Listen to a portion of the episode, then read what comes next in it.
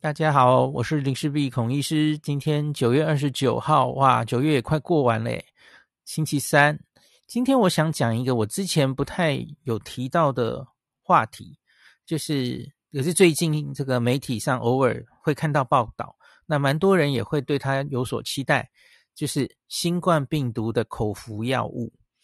那我们知道，到目前为止，我常常跟大家讲，新冠已经确认经过大型临床试验的几个治疗，哦，呃，多半都是打针的，哦，很不幸的，哦。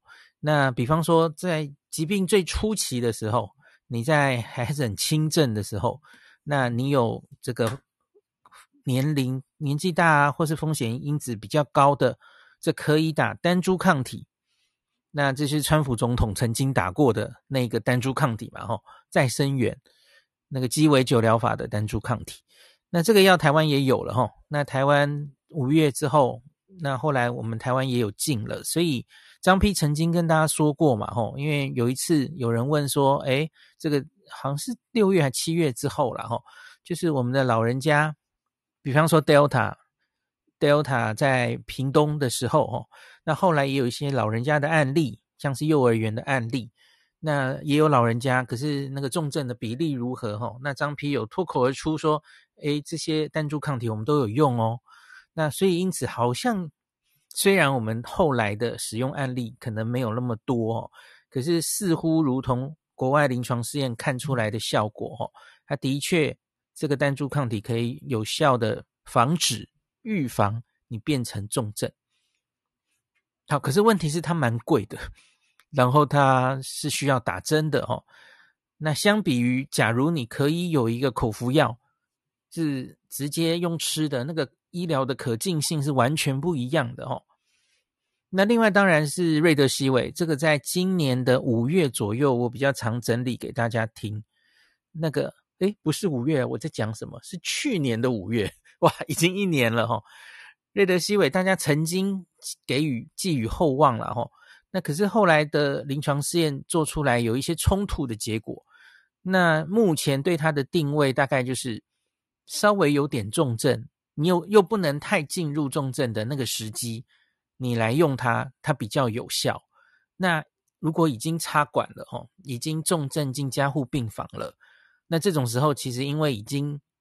是病毒大量复制之后的发炎期，这个已经用瑞德西韦抗病毒药物已经来不及了吼。那可是它太早用，似乎又没有办法很有效的防止进入重症。那这个其实就是一个很为难的药物了吼，使用的时机 非常的很难抓的哦。而且它又是打针的嘛，它也是呃也不便宜，然后它也不是随时都可以用的吼。那最后当然是已经重症的人，那就是用类固醇，这是可以很有效的降低死亡率。这个是去年很早我们就知道的事情，大概就是这些。然后其他还有一些新药，呃，老药新用等等的，那有都在做临床试验，可是都没有非常明显，呃，是好像是一个值得大书特书告诉大家，诶，这个有一个非常有效的药问世了齁。到目前为止都没有，那可是现在这几个月哈，陆续有几个新的口服药物，那几个大药厂都在努力，那大概都已经进入第三期临床试验的收尾阶段了哦，第三期哦，所以它假如一旦有一定的成果之后哈，那送审它很可能就会马上这个紧急使用授权就会下来了哈，就 EUA 了，那一般预期大概就是在今年的第四季左右。那可能就会有消息了吼，那所以我今天就来讲一下目前的这些新冠口服药物它的新进展，那还有它值不值得期待吼？假如这些药物出来之后，会不会对于疫情的整个走向有有完全不一样的走向吼？好，我我先来念一篇，这应该是从日本媒体过来的哦，日本经济新闻最近有报道，那这篇的标题这个是央广的新闻吧吼。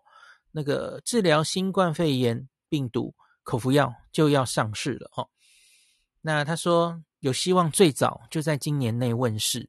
美国两家药厂默默克还有辉瑞正在包括日本在内的各国推进能使用于轻症者的药剂的最终临床试验，就是第三期了哈。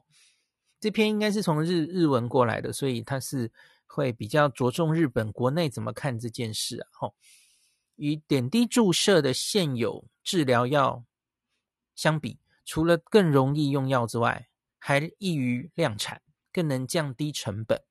啊，这个我要跟大家讲一下哈。口服药跟打针的药哈，成本。大概来说，你可以说大概是十倍。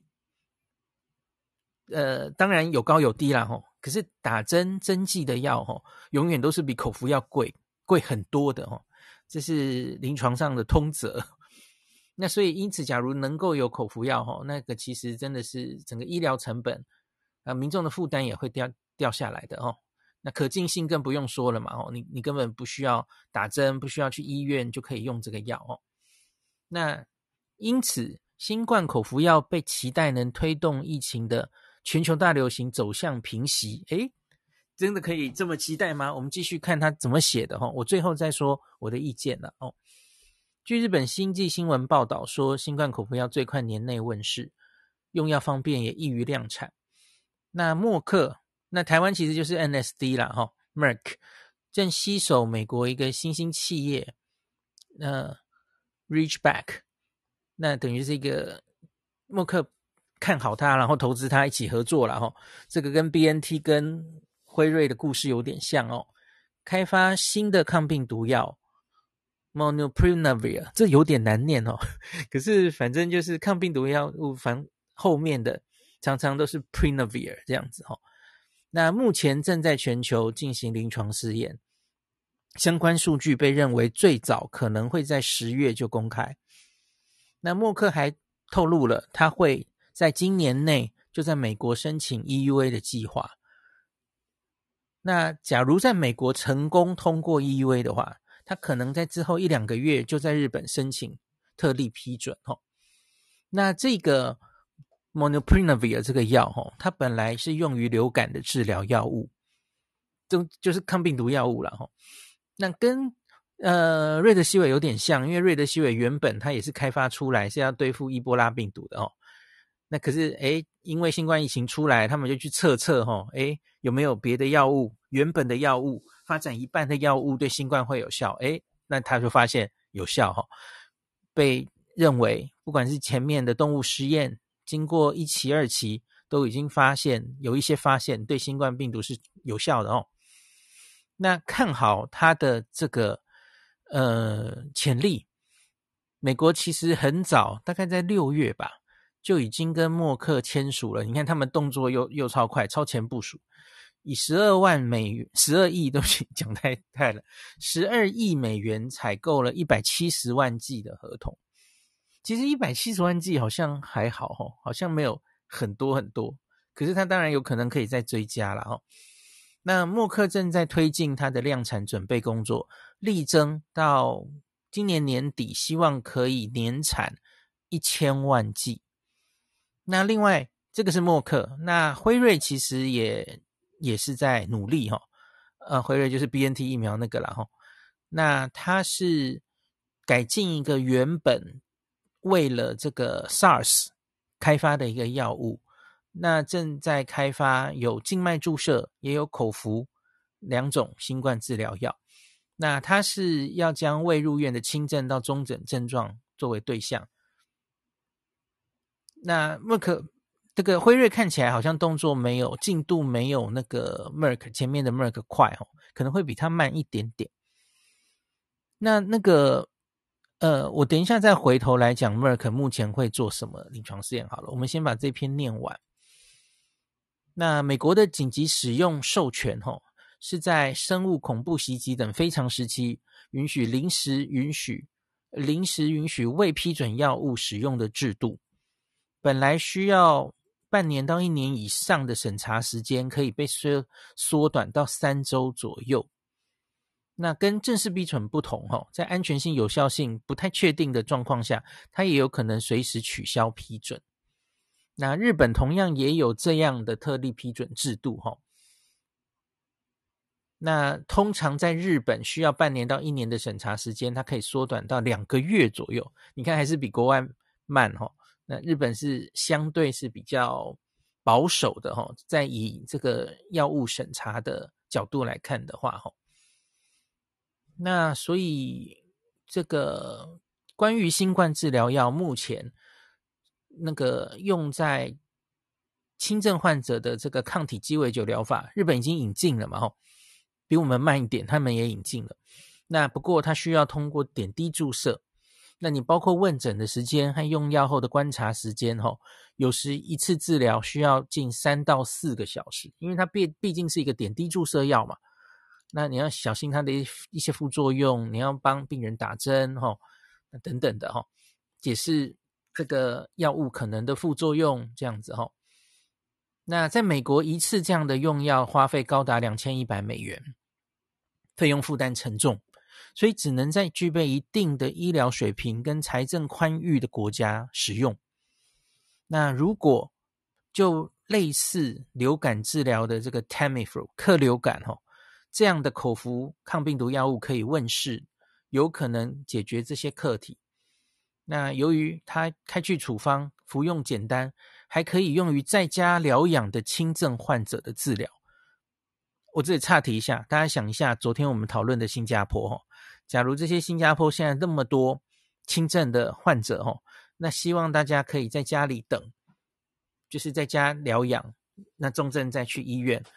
那可是这个此时，假如你有一个口服药物，也可以同时给予他。哦，你觉得我们昨天谈论的那个民众的焦虑感会不会大幅的降低？我相信应该是的嘛，哈。而不是你一直有这种担心啊！我我我随时，假如好像我我只能观察，我什么事都不能做吼。那我真的出事了，我才能积极的赶快去医院吼。那个我觉得跟一个有口服药物可以一定程度的，甚至帮你减轻可能变到重症的风险的药物，那个心理状状态应该是完全不一样的吼。好，他说，由于抗病毒药采取防止病毒繁殖的机制，因此它还有望对变种病毒株的产生那个蔓延产生效果。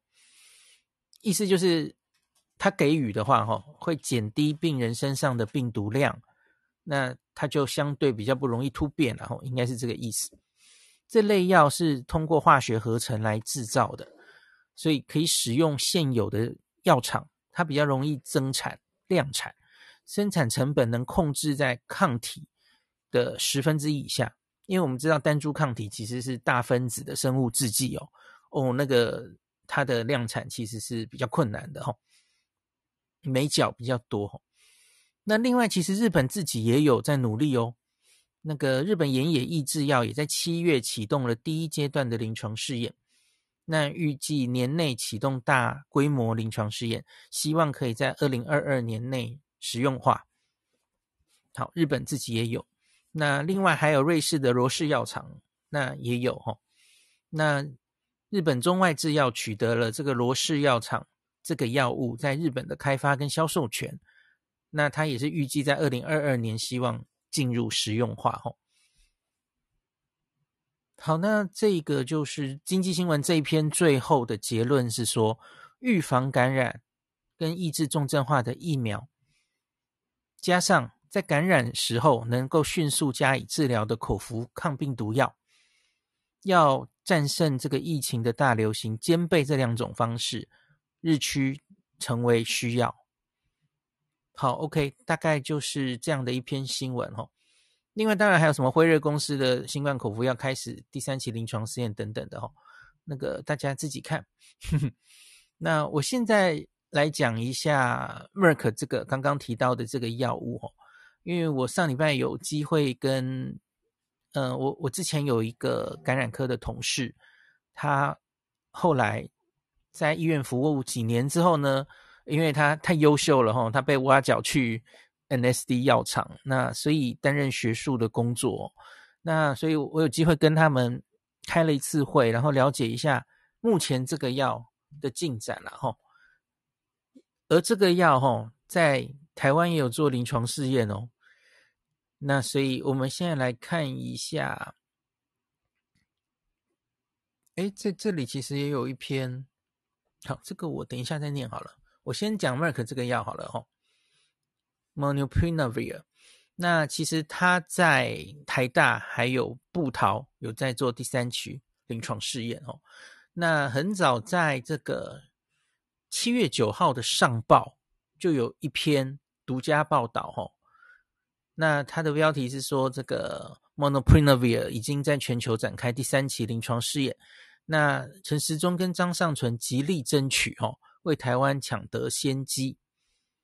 那美国。政府在六月宣布跟默沙东达成采购协议，就是刚刚说的嘛，吼，华府将以十二亿美元买一百七十万疗程。那不只是不只是这个，吼，白宫其实类似疫苗的神速计划，吼。那 Dr. Fauci 在六月的时候其实也有宣布过，就是美国会花三点二 billion 投入三点二 billion 的美金。然后这个叫做什么计划来着？叫做 Antiviral Program for Pandemics。总之就是为了这个大流行，吼，要赶快赞助，做出这个抗病毒药物的一个计划，吼。美国也是投入大笔资金，六月就投了，吼。所以我偶尔这几个月都有都有一些网友有时候就会说，哎，怎么整天都在说疫苗、疫苗、疫苗，药物都没有什么进展？No，那那只是新闻媒体报道，也许没有那么大哦。可是其实都都是在努力的哦。我们继续来看上报这篇新闻。那他说，嗯、呃，这里你你回想一下，那个七月，美国政府六月有有动作嘛？吼，那大家其实就已经，诶，这这个这个不是秘密，所以大家就发现，诶，超前部署，吼，是不是应该要准备一下这个药物？这个可能。可能进展之后进展，那是不是要预采购等等的哦？那台湾因为这个有默沙东公司分公司在台湾嘛哦，那所以因此这里是说是阿中跟张丕极力争取哈，因此台湾成了这个参加第三期临床试验的医院之一，那也抢得了有机会优先采购治疗这个新冠口服药的可能，为下阶段疫情。转为流感化超前部署。好，据我所知，我上次开会的时候，台湾好像还在谈啦，还没有真的预采购多少量。那可是应该是有在继续谈谈判就是了吼。那这一个 m o n o p r i n a v i r 这个口服抗病毒药物，它主要是治疗轻到中度，就如同那个单株抗体一样了吼。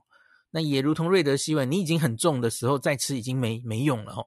所以你要在轻中度还很轻微的时候的新冠早期确诊病患，那疗程是五天。那目前就是台大医院跟布桃是临床试验的地点哈，张批是计划主持人，七月就已经开始收案了哈。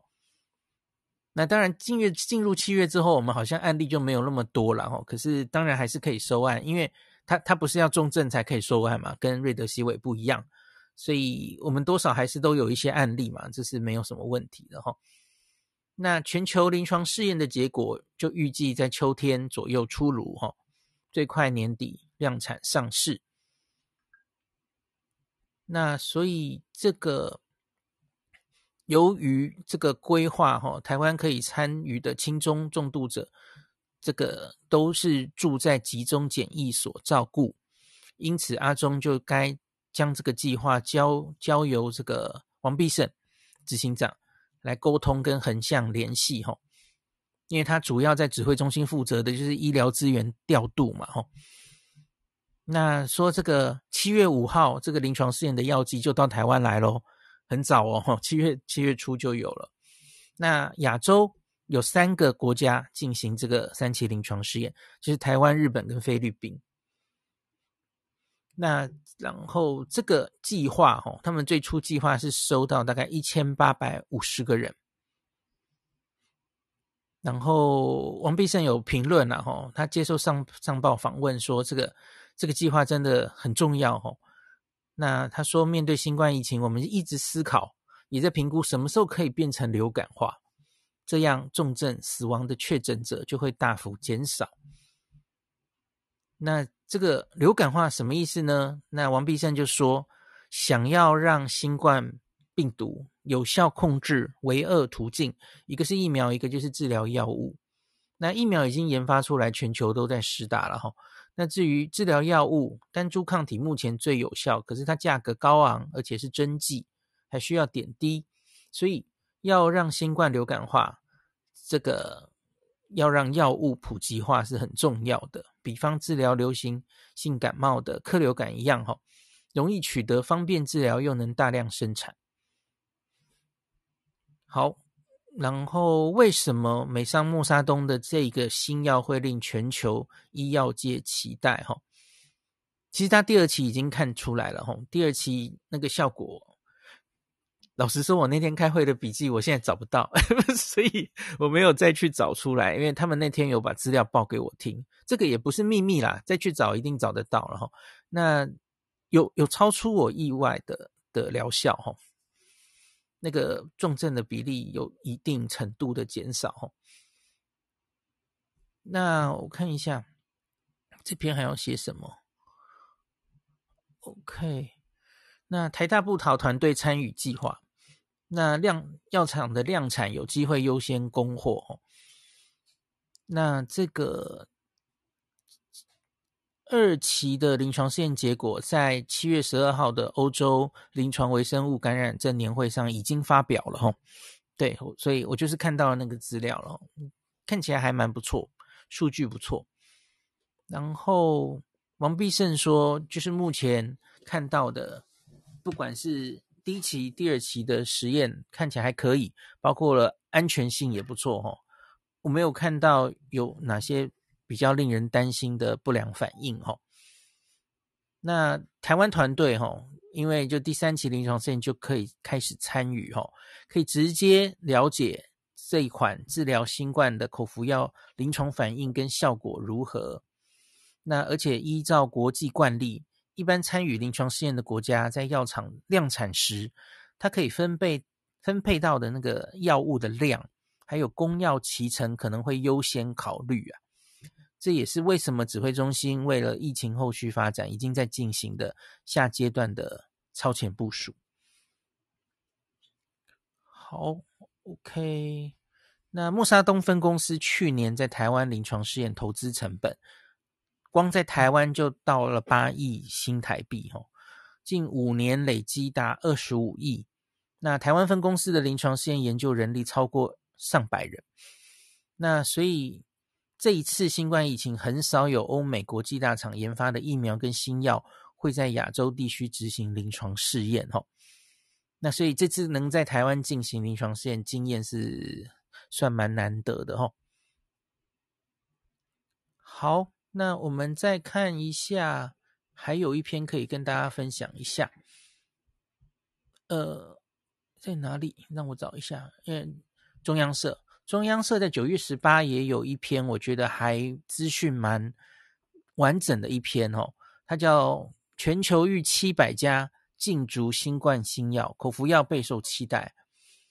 那他说，根据我们这个深测会统计，哈，现在有七百多个新冠新药进入两二三期临床试验，七百多个耶，竞争激烈，前所未有哦。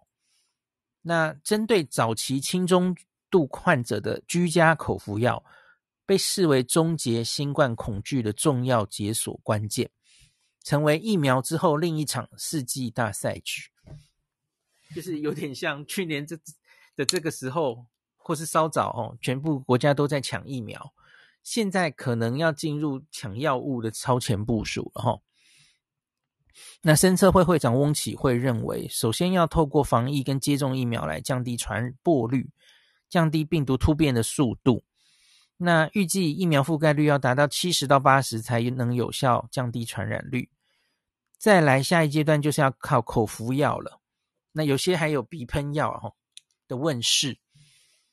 那这里其实跟刚刚讲的差不多了。那翁启惠也是说哈，假如有这样的药物能在一开始确诊就很迅速的投药哈，人们对这个病的恐惧感应该也会降低。届时就可以逐步恢复正常生活，所以我其实就想，假如这个药物真的能在第三期做出一定的效果，哦，那可能真的是我们只说要大家什么与病毒共存，然后其实轻多半都是轻症，然后你重症的几率没有那么高，说是这样说，可是像华人社会或者是台湾吧，像昨天提的新加坡，其实。大家还是一定会担心嘛，吼。那所以，假如有疫苗的保护之后，我们还能有药物的保护，对，我觉得那真的可能是一个非常大的，有没有真的有效是一回事，就是可以降低多少的这个变成重症的比例是一回事。可是有药物可以治疗，而且是非常有可进性的药物，那个心理的状态的支持，我觉得。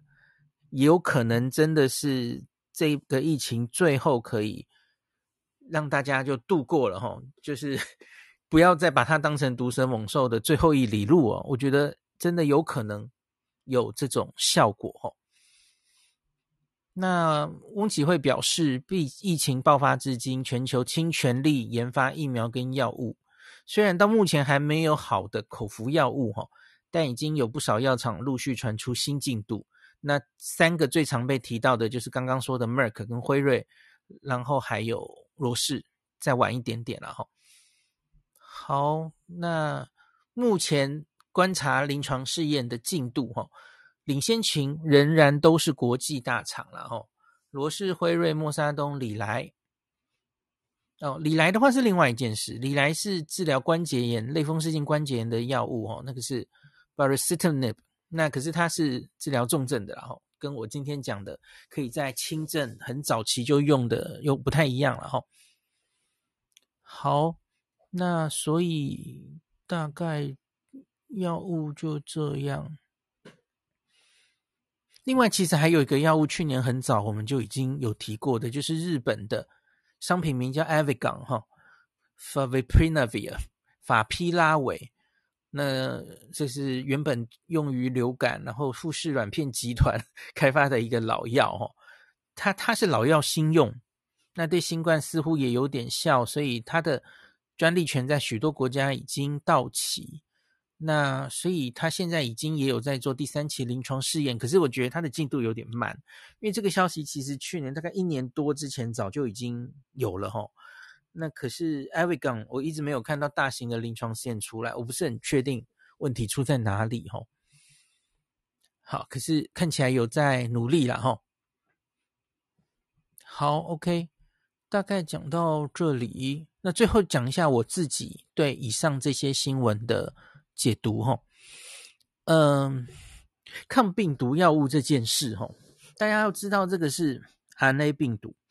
那所以，我那天在开会的时候，我最关心的一件事情，因为因为大家不要忘记了，药物本身其实跟疫苗一样，就是都是化学物品，它当然都有可能有一些未知的副作用。那我们现在有些人呃反疫苗的是担心疫苗有副作用哈，那药物同样也有可能有未未知的副作用嘛哈，所以我问的两个问题，第一个是问药物副作用，第二个是问。有没有可能有抗药性？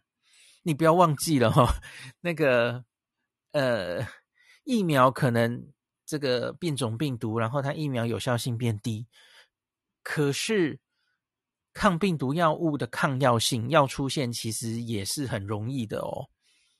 在历史上看起来，反而应该是药物的抗药性出现的比较快，相对于我们比较少见到一个疫苗哦。诶，打一打了一年、两年、半年，然后结果因为病毒突变就就就没效了。流感是一个很特例的状况哦。可是其他的疫苗，你有听到整天因为病毒突变，然后在那边改疫苗吗？很少嘛，绝少。那所以，可是呢，抗病毒药物哦，那没几年哦，使用很很快之下哦，很广泛之下，然后结果就发生病毒。就产生抗药性了哈，因为这个病毒是不断突变的嘛，所以当然也有可能针对抗病毒药物产生抗药性。那同样是 RNA 病毒的一些，像是 C 型肝炎，像是艾滋病毒哈，那大家可以去理解一下这些药物，哈，抗病毒药物未知未必能获得非常好的成功，有时候就是因为那个抗药性产生的太快了，哈。那所以，我我就有问他们，那抗药性的问题，不知道你们有没有经过研究了，哈。那 NSD 的人是跟我说，他们有在应该是动物实验有去做过，哈，就是它突变的几率，然后频率有多高。那初步看起来好像是还好哈，没有非常容易就跑，这个引发出对药物的抗药性这样子哈。可是这个当然我觉得可能还要继续看下去了哈。那另外一个我觉得还可以值得观察的哈，我们刚刚讲的这几个药哈，详细的机制我就不讲了，那那有点复杂哈。可是我可以跟大家讲，这个 N NSD 的药，还有辉瑞那个药。那还有一个还在进展的药，诶，应该是哪一个？呃，罗氏吧。这三个药它各自抗病毒的机转都不一样，所以这这很不错哦，因为各自作用在不同的病毒的这个标的上面，所以这样比较好，这样好，因为这样其实甚至以后搞不好可以研发鸡尾酒疗法哦。大家应该知道，艾滋病其实目前就是用这何大一发明的嘛，鸡尾酒疗法，他用。一开始我们只研发一种研抗艾滋病的药物 AZT 的时候，面临的困难就是它有一定的效果，可是，一下病毒就这个产生抗药性了。那可是何大一发明了方式哈，我们至少用两种以上，甚至更多种不同这个抗病毒机转的药物一起使用，诶，结果效果非常好，而且可以延缓它产生抗药性的机会哈。那所以你不是同类的药物，即使它突变哈，它也不容易就诶全部都都变得没有效哦。所以有各式各样不同抗病毒机制的药物可以选择，这是非常好的方向哦。好，所以是不是我我对这个药应该应该是这样说，我会有所期待。可是大家不要忘记了，我觉得对于病毒性的感染来说。有一个预防胜于治疗的疫苗，应该还是重中之重吼。口服药的出现不会显得疫苗不重要或比较不重要，因此你反正有药可治，你就可以不用打疫苗。我觉得结结论应该不是这样，因为以抗病毒药物还有抗细菌的药物，抗细菌药物通常就是抗生素嘛，大家应该知道来说哈，呃。理解不太一样。通常抗病毒这件事，哈，我们是很需要依赖身体的免疫力来把病毒杀掉。那抗病毒药物通常它的治疗效果是比较有限的，哦。那跟细菌不一样。大家记不记得这个第一次世界大战的时候？哦，你们不是不记得了？你的书上有教哦。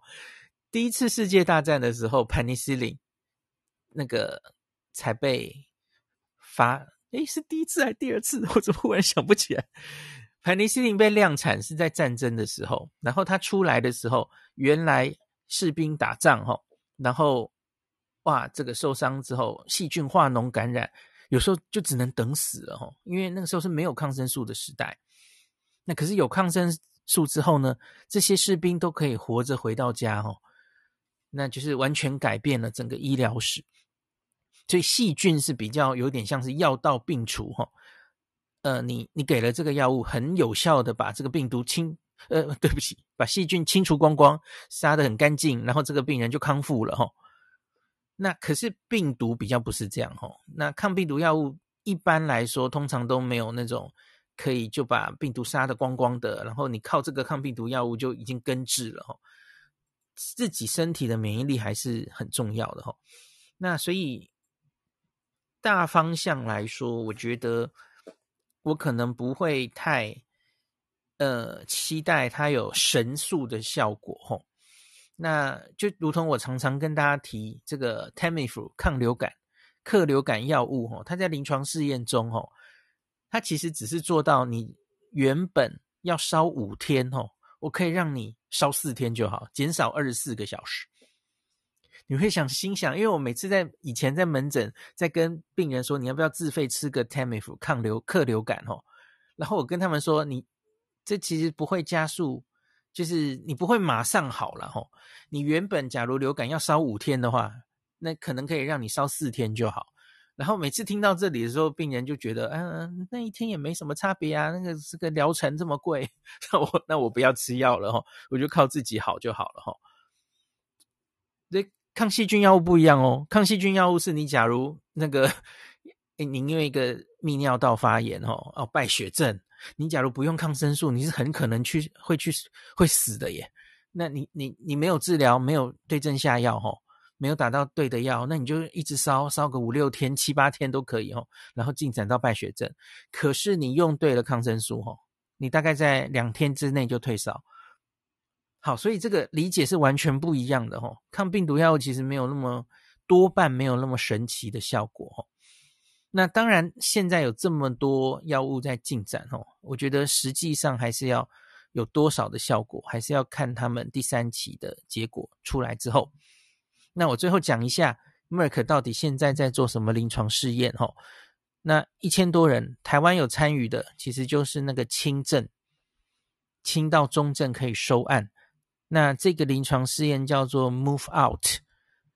那我我有看到前几天有一个最新的报道，哈，说它的进度应该是好像只剩下几百人要收了。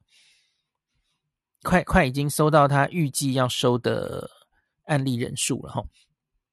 好，然后他总之就是收轻症跟中症，中症，然后他要看的这个，然后你至少要有一个新冠的高风险因子，容易进展成重症的高风险因子，因为他想要看的效果是你可不可以有效的预防这个人进入重症。所以他当然要找容易进入重症的。我喜欢这种临床试验，因为这个这个是真正可以减低进入重症哦，可以减少死亡的这种药物哦，这这个是比较有意义的哦，而不是 一直哎看到这个发烧发烧天数变少，这个其实会让人觉得哎，这到底有没有用哦？好，那其实也不能怪那个克流感流感药物，它只做出这样的结果哦，因为。流感本身其实那个重症的比例就没有那么高嘛，那个病毒不一样哦，新冠是比较容易进入重症相对的的一个病毒。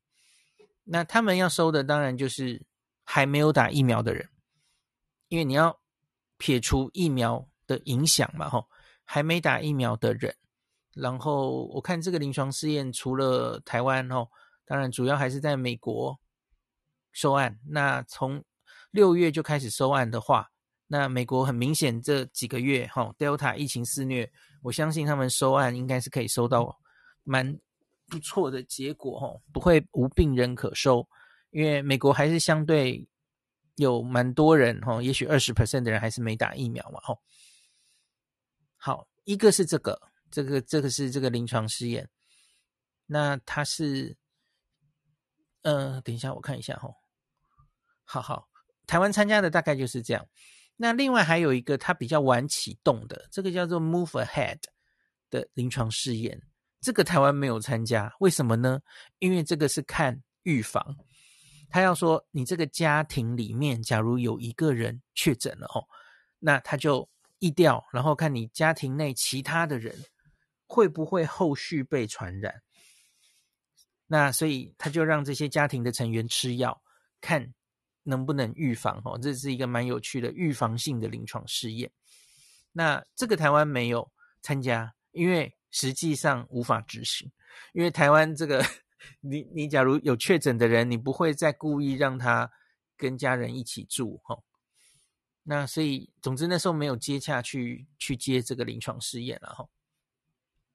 诶，其实老实说，我没有仔细去看，是。应该不会这么不人道吧？还让家人住在一起，应该是说确诊了，然后之前几天曾经跟家人有接触吧，然后让这些人去吃临床试验，去做临床试验才是吧？好，对不起，我没有仔细看，那天开会他们是这样跟我说的，就说反正台湾没有参加齁，可是稍晚它也会有预防的效果来做出来齁。那这个是也有对照组的哦，那双盲吼，所以就是可以看出是不是吃这个药真的会能够有效的在接触之后，然后避免你得到这个感染。那这个药物哦，它是四颗，然后一天要吃两次，所以这个叫做要吃的药还蛮多的吼。那个八颗嘛，八乘以吃五天，那就是四十颗药，看起来是胶囊吼，四十这个。八五四十四十颗胶囊还蛮多的。好，大概今天跟大家讲的就讲到这里吼。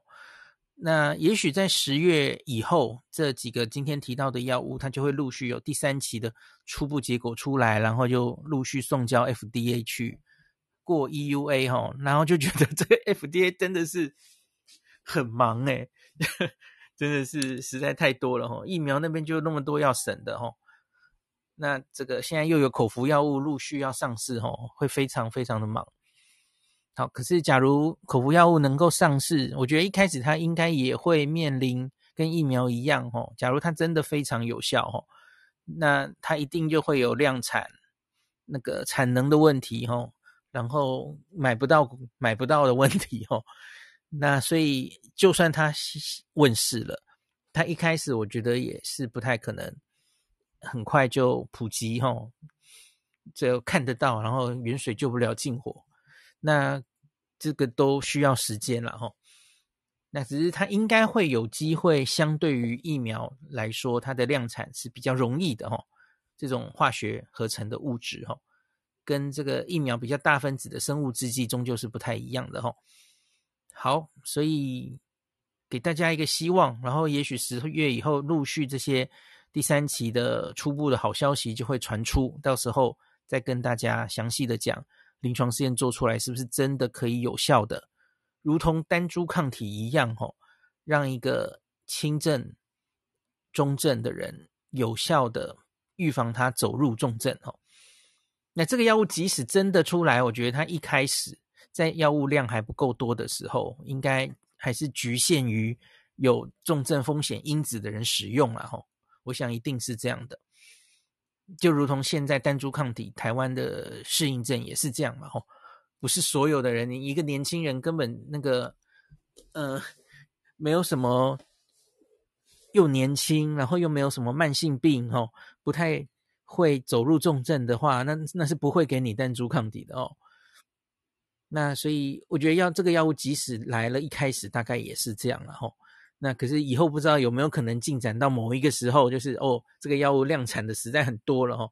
结果，比方说我们以后要去日本玩，然后去日本玩打了疫苗，可是打疫苗又不是一定不可能感染哦。那我们就带个药物，然后在路上假如有风吹草动，我们就开始吃一个疗程。